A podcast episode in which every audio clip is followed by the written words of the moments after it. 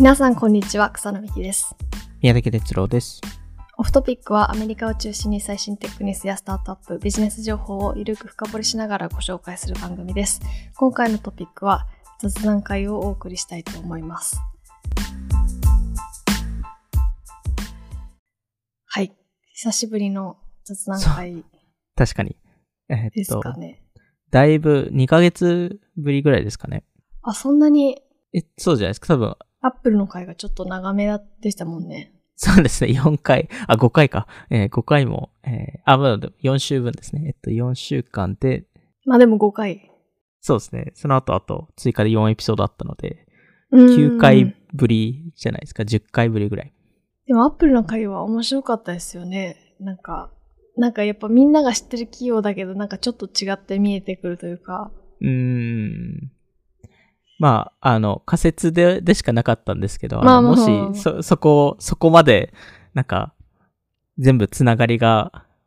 あるのであれば、ほんとすごいですよね。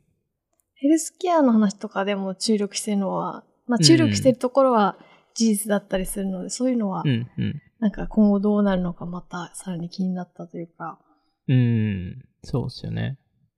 それは、ありますね。まあちょっと今後も、か、そういうシリーズ、シリーズっていうかなんか一つの企業に対してのシリーズをやるかっていうのは考えたいですよね。うん。あと最近、ピボット出られてましたね。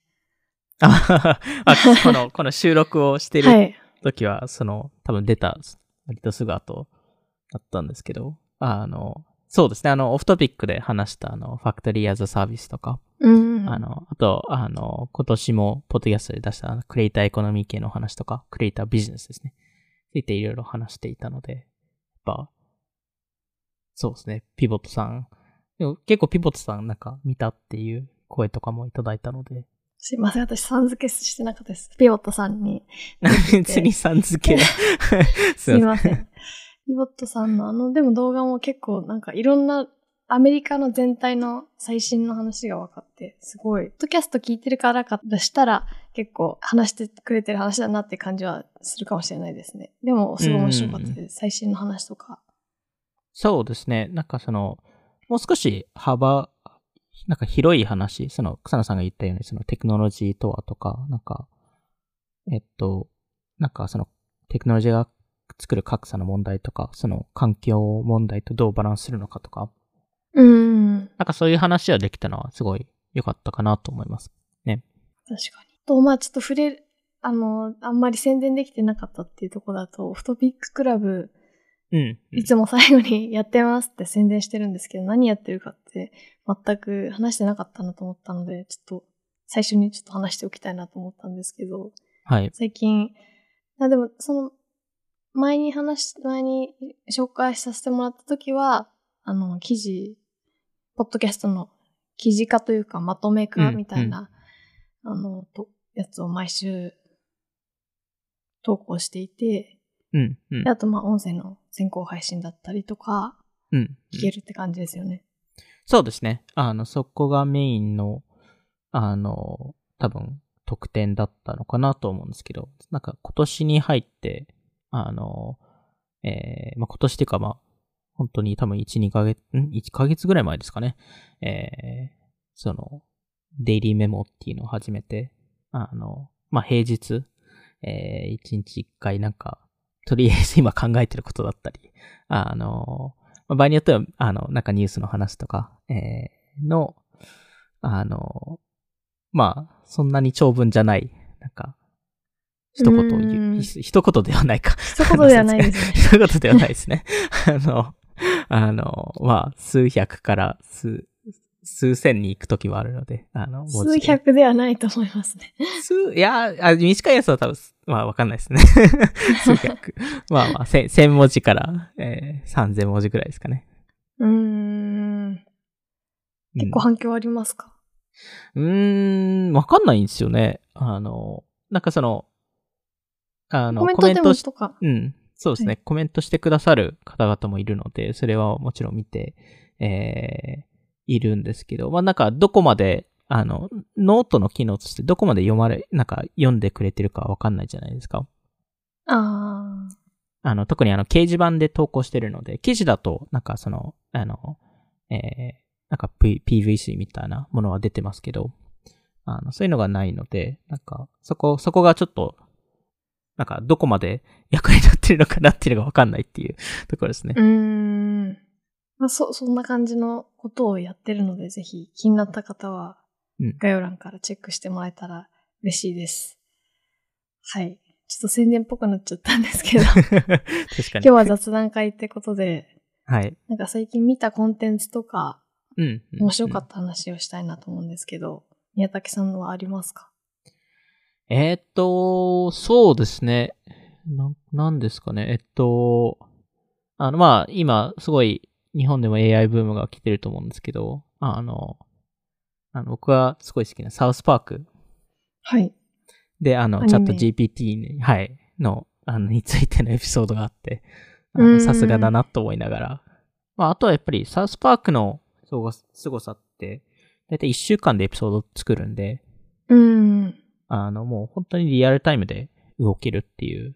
えーところだと思うので、まあ、もしかしたら、この、あの、この雑談会が公開してるタイミングではもう、なんかやってるかもしれないですけど、その、シリコンバレーバンクの話とか、もうなんか、ん。やってもおかしくないのかなっていうのは思いますけどね。どういういじり方をされてたんですか？まあ、あのまあ、サウスパークらしい、なんかその、変、変な風に使う人がいっぱいいるっていうところで、あのまあ、その、すごいわかりやすい事例だと、その、えー、まあ、付き合ってるカップル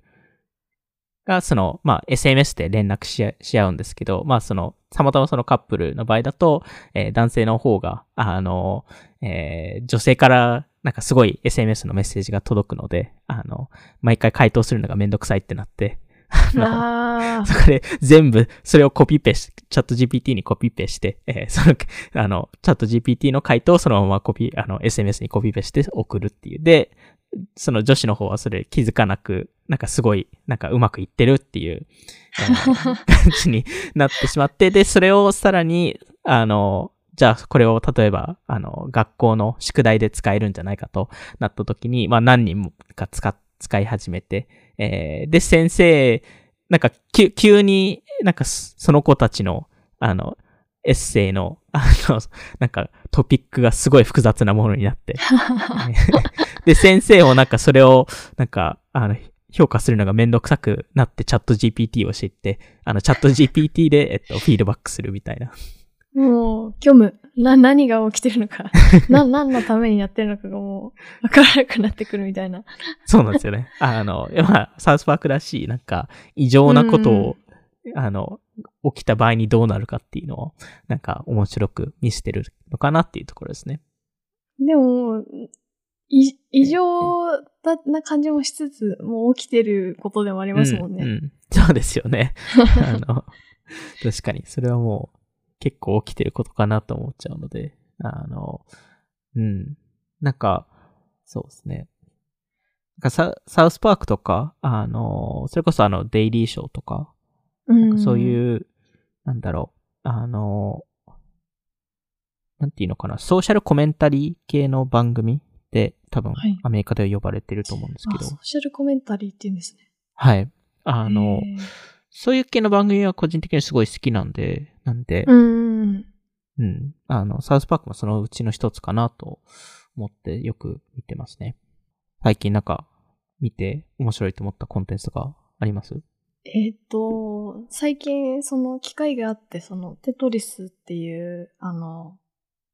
Apple TV プラスで配信されてる映画の先行配信を見せてもらったことがあって、ことがあってっていうか、見に行って、あの、もうに、あの、普通に公開されてるんですけど、うんそれが、それ面白かったですね。なんか、うん。結構、いわゆるその、起業家ストーリーみたいなビジネスムービーってあるじゃないですか。それとはなんかちょっと違う、なんか、その主人公の人がまあそもそも、な簡単にそのストーリーを話すと、その、うん。ビデオゲームのセールスマンが主人公で、なのでそのうん。テトリスの開発者が主人公じゃないんですよね。その、その権利を、その、まあ開発者の人がロシア人でロシアにいて、うんで、その、アメリカのセスに行った時に、まあ、自分のゲームを持ってたんだけど、テトリスのゲームが面白すぎて、その権利を買い取りたいっていう話なんですよね。えー、それでそれでってアアメリカとか、まあ、別の、ロシア以外の国で販売する権利っていうことですか？日本で販売する権利をあ、日本で販売する権利。っていう話なので、すごい舞台がロシアと日本とアメリカでえーなんかいろいろ面白いんですけど、なのでその開発者のひ人の話じゃないっていうのが、なんか面白いな逆に面白いなと思って、あの、っていうことは、まあ、創業物語ではないっていうことですよね。その、テトリスが。どうやってまあ世の中に広まったかみたいな。っていう話かなと思います。あとまあその、どうやって、その、そうですね。世界に広げたか、ロシアからうん。世界的なゲームになったかっていう話で、なんか、私もテトリス好きなので、やるので、なんか、実感としても思うのは、なんか、パズルゲームでここまで IP として伸びるってやっぱすごいことだなと思って、うん、なんか、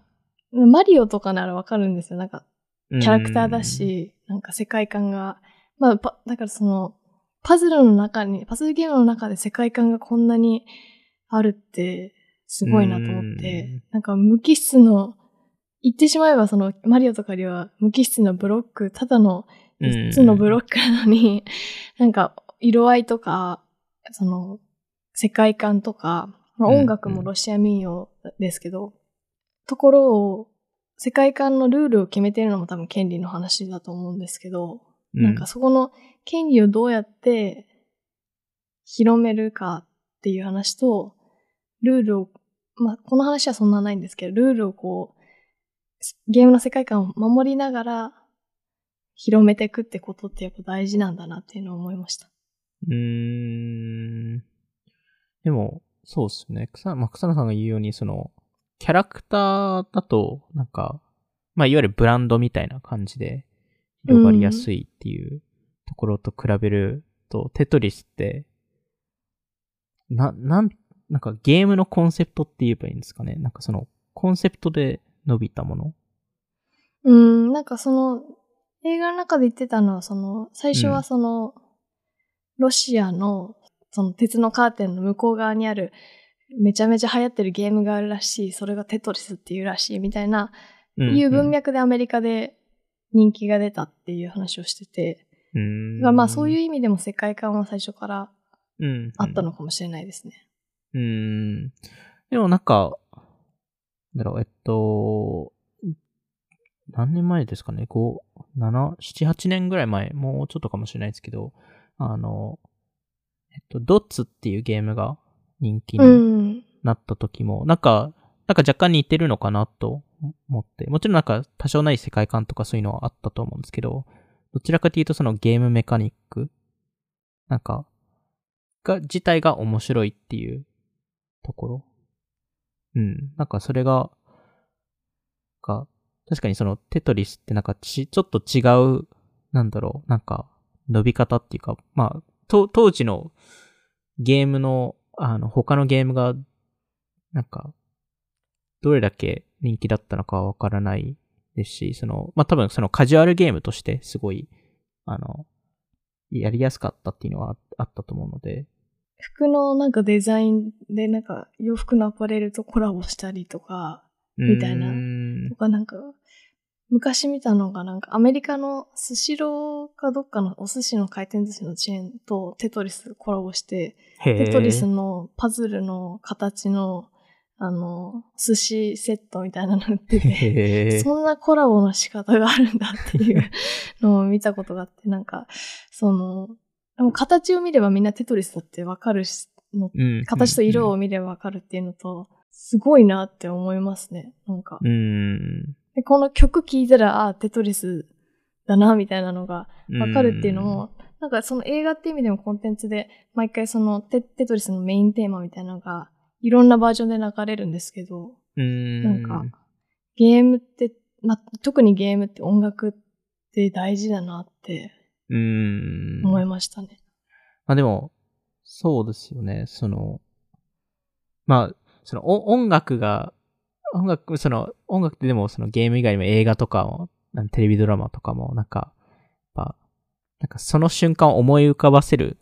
それこそ最近あの、ポケ、ポケモンで、ポケモンがあの、サトシが、あの、引退っていうのかわかんないですけど、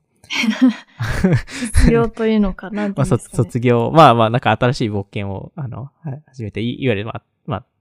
あ、あの、まあそこで、その、サトシの変っていうのかわかんないですけど、なんかそこが終わ終わったと思うんですけど、そこもなんか最後の、その、音楽の部分とかも、やっぱり、なんか、昔のやつ。うん、昔のやつを使ったりとかしているので、なんかやっぱり、まあ、それこそアベンジャーズもそのアベンジャーズのテーマとか、うん、なんかそこの音楽の使い方って、まあゲームもそうですし、エンタメ業界全体としては、めちゃくちゃうまいですよね。それ、なんか、うん。うん。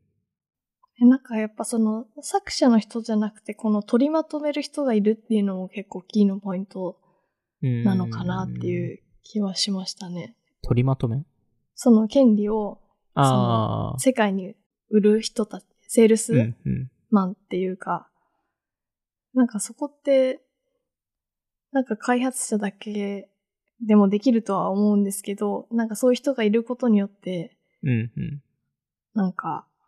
ここまで大きくなれるうん。んだなっていう、その最初に任天堂に行くときも、その、に任天堂の、でも売らせてくださいみたいなうんうん。話をするんですけど、それもなんか大きなディストリビューションを確保することだと思うんですけど、うんうん。なんかそれも、なんか開発者の人はその、まあロシアにいるので、任天堂にすらっていうことも知らないわけですよね。なんかそれをなんか売ったりとか、なんか大きな市場を見、見ていく人って、にスポットを当てた話だなっていう。うーん。うんちょっと、そうですね、草野さんが言ったように、その、なんか、今までの、なんかその企業物語っていうか、なんかそういうものとはちょっと違う感じですね。うんうーん。あと、なんか、まだ見れてないですけど、サクセッションがうん。始まったり、どういう話なんでしたっけ？あの、メディア企業、えーうんめちゃくちゃ大きいメディア企業、えーを運営してる、まあ、家族がいて、その、まあ、一番上のお父さんが社長なんですけど、その後継ぎを誰にするか、っていう問題で、あのーまあ、そのむす、一番上の息子にするのか、その二番目の娘さんにするのか、まあ、五人、ん五人か、四五人の、えっと、えー、まあ子供がいるので、そこに、まあ、誰に後付きさせるのかっていう問題、えーを、えーまあ、それをなんかドラマ化しているんですけど、あの、その中ですごい戦い合いになったり、えーうん。なんか、まあ、結構アメリカの VC とかはよく見てる番組ですし、あの、なんか、いろんな、いろんな意味で、なんか、ビジネス的にも面白いですし、あの、どういうところが、そのビジネスの戦略みたいな話があるんですか？戦略もそうですし、なんか交渉の話とか、なんか、その、圧のかけ方とか、あの別になんか、それを参考にしてるわけではないと思うんですけど、あの、ふむふむっ単つって。あの、これは使えるぞってか、それはないと思うんですけど、さすがに。まあ単純に多分、あの、まあこういうことも多分、実際、あの、その、FOX、えー、の、えっと、あの、FOX っていう、まあ会社があるんですけど、そ、そこの、まあ起きてること、えー、と似てるんじゃないかみたいなこともよく言われてますし、まあ実際、あの、シリアルトークでも我々話しましたけど、その LVMH とか、あの、結構ラグジュアリーファッション系の会社とかですと、この後、後継ぎ問題って実際あるの、あったりするので、なんかそういう意味でも、ん。なんかそ、まあそれの裏方って、あの、その、結構、なんかダークだったりするケースとかもあるので、まあそれを単純にドラマ化してるだけなんですけど、あのなんかそれを見るのがなんか単純に面白いっていうところです。うーん。今がシーズン、えっと、今回シーズン4ですかね。えっと、めちゃめちゃ続いてまますね。でもこ今回最後です。あー、えー、じゃあもう、え、もう最終回ももう出てる？あ、えっと、あの、シーズン4が始まったタイミングあ、ですねそっか、。そっか。なるほど、はいなるほど。なんで、あの、テッドラソも最後ですよね。このシーズンで。うーん。見てます？いや、まだ新しいシーズン見れてないんですよ。うんね一応シーズン2の終わりまでは見ましたけど。ドラマはちょっと、時間取りますよね。そうですね。でどういう時に見てるんですか？宮崎さん。いつも忙しそうなんで。あ、だいたいご飯食べてる時にあ見てますね。あの、そうするとだいたい、まあ、だいたい40分から1時間ぐらいじゃないですか、ドラマって。あ。はい。はい。一食分になるっていう。えー、私いつもご飯10分ぐらいで食べ終わっちゃうんですけど。あ、まあまあ、あの、あの、僕もすぐ食べ終わっちゃうんですけど、一応まあ、あーその、例えばお昼の時間とか夜の、あの、夕食の時間って1時間と、あー、まあなるほど、なるほど、なるほど。で、そっから、まあ、なんか仕事、また仕事したりとか、あの、できるん。で、なんかまあ、いわゆる1時間の休憩時間っていうところの間で、まあ、ご飯食べながら見るっていう感じですね。すごい、なんか時間を有効に使ってますね。いや、でも、あの、場合によっては、なんかハマりすぎて、あと、あと、次のエピソードを見ようとか、あストレンジャーシングスとかそうなっちゃいましたね。ー、えー。で、結局気づいたら、あの、あの、7時頃から見てたのに、なんか、もう11時過ぎたみたいあー、でもあれ1話長いですもんね、最新のやつとかな。。長いですけど、もうなんか、また次見よう、また次見ようって気づいたらもうなんか3、3、4時間ぐらいあ過ぎちゃったみたいな。わかりまます。す。どちらかというと、あの、リアルタイムで見ない番組の方が多いので、うーん。一気に見れちゃうんですよ。うーん。でそれも良くないかもしれないなって思ってますね。あー、いやでも一気に見ちゃいますよね。うん、いや、一気に見ちゃいます。あの、確かに。あとホワイトロータスとか、あのあシーズン3が、なんか京都じゃないんですね。ー。え、1、2も見ました？1、2は、えっと、1、2を見ました。裕福な、なんか、人たちが集まるホテルみたいな話ですよね。そうですね。なんかいろんな、なんか、やばい出来事が起きて。なかなか説明しづらいドラマなんですけど、あの、うーん。うんでもアメリカでめちゃめちゃ人気ですもんね。めちゃくちゃ。ゃ人気でしたし、なんか最近、なんかそういうお金持ちを、なんかちょっと侮辱するっていうか、なんかちょっと小馬鹿にする、なんかドラマが流行ってるみたいな、なんかトレンドがあるのかなっていう思いましたね。なんでなんですかね。うーん、まあ今の社会的ななんか考え方でもあるんじゃないですかね。そういうのを嫌うっていうか、そういうのを嫌うのがかっこいいとか。あれ見ました？あの、Everything Everywhere All at Once。ああ、見てないんですよね。ああ、草野さん見ました？見ました。ああ、どうでした？面白かったです。あれは、えーなんかもう一回見たいなっていう映画ですね。ええでもちょっともう古い話なんで、そんなに、あれですけど、あの、面白かったですね。えー、あの、なんかあの、有名なシーンとかは、なんか、あの、なんか画像とかは見たことあるぐらいですね。あの、うん、ミームにあなりやすいですよね。あののそうなんですよね。あの、指、指が。あのうん。あと、あれ、あれ見てないんですよね。あの、これももうアメリカでめちゃくちゃ人気でしたけど、あの、あの、The Last of Us。ああ、ゲームのやつですよね。そうです、そうです。あれ見ました？草野さん。見てないです。あ、見てないんですね。あの、あの俳優のあの、ペドロ・パスカルさんで、あの、マンダロリアンにも、あの、スター・ウォーズのマンダロリアンにも出てた人なんで。どういう、どういう、ドラマですよね？ドラマ。ドラマです。あの、なんかホラーゲーム系の、なんかゲうームん。の、なんか、あの、じ、実写化っていうんですかね。えー、だと思うんですけど、あの、うん、なんかすごいいいらしいので、あの、僕もまだ見てないですけど、うん。それも見ないとなって、なんか、多いですよね。なんか見ないといけないやつ。うん。Apple TV の話でまたあれなんですけど、シュリンキングっていうドラマもえ？ちょっと見て面白かったですね。えー、えこれかセダピストの話で、それもなんかテッドラッソの制作者の人が作ってるドラマなんですけど、えー、そのアメリカに住むセラピストの人が、なんかいろいろ不幸なことがあって、ちょっと自分も落ち込むんだけど頑張るぞみたいな。あの、ほっこり系ドラマなんですけど、なんか、テッドラッソもそうだし、シュリンキングも同じ制作者だからっていうのもあると思うんですけど、うん、なんか、こういうドラマって、なんかどういうジャンルなのかなと思って、なんか、そのドラマ、なんていうか、あ、いわゆるそのアドベン、なんか、サスペンス、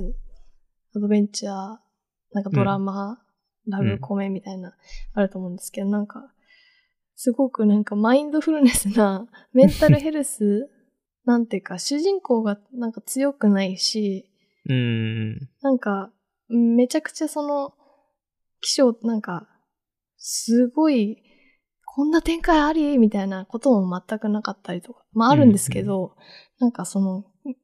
見てて心が癒される系ドラマみたいなのって新しいジャンルだなと思って。新しいジャンルっていうか、そ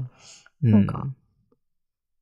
多いなと思って最近。まあ Apple うん TV とかだけなのかもしれないんですけど。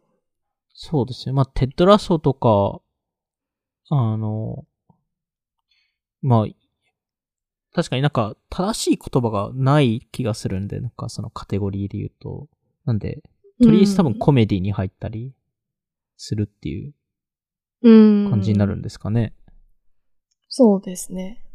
うーん。コメディなんですけど、なんか、ハートフルでもあり、うん。うん。みたいな。なんかでも最近その、アカデミー賞でのトレンドはその家族の話みたいなのがやっぱ多かったみたいな、えあ、ありましたけど、でもなんか、同時になんかその、主人公が強くないってー。うーいう、ん。なんかちゃんと弱さがあるみたいなのって、なんか完全無欠のヒーローみたいな人ってあんまり最近見ないなって気はししたんですけど、どうなんですかね。ああ、どうなんですかね。まあ、作品によるか。作品によりますね、これは。うん。あとまあ、ヒーロー系でいきますと、えっと、あの、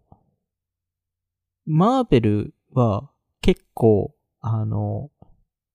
ヒヒーローはだいたい子供の時になんか悲劇にやってるんで、うん。なんかすごいトラウマとかコンプレックス抱えたりとかするケースもあるので、なんか、でもなんか面白いですよね、この、なんて言うんですかね、あの、あの、アメリカだと、なんか、victim mentality, mentality とか言うんですけど、なんかその加害者加害者の立ち位置から、なんか、けなんだろう、その、草野さんがその強くないっていう話。なんかうんうん。な、なんか、なんだろうな、なんか、つ今の社会的な、そのアメリカでのその社会的な、なんかその考え方をちょっと表しているものなのかなっていうのは思いましたね。加害者的なってどういうこと、どなんだろう、なんかそうの、いう意味なんですその、なんか昔、む本当に昔だとその強いものが、つ、強いのが正しいっていう多分、メンタリティって昔、すごい昔ですけど、その、強くないと生き残れなかったので、でもなんか、それこそキリスト教とかもそうですけど、なんかその、あの、加害者メンタリティを持つっていうのが、なんか、その、弱いものを守らないといけないとか、なんかそういう、なんかその、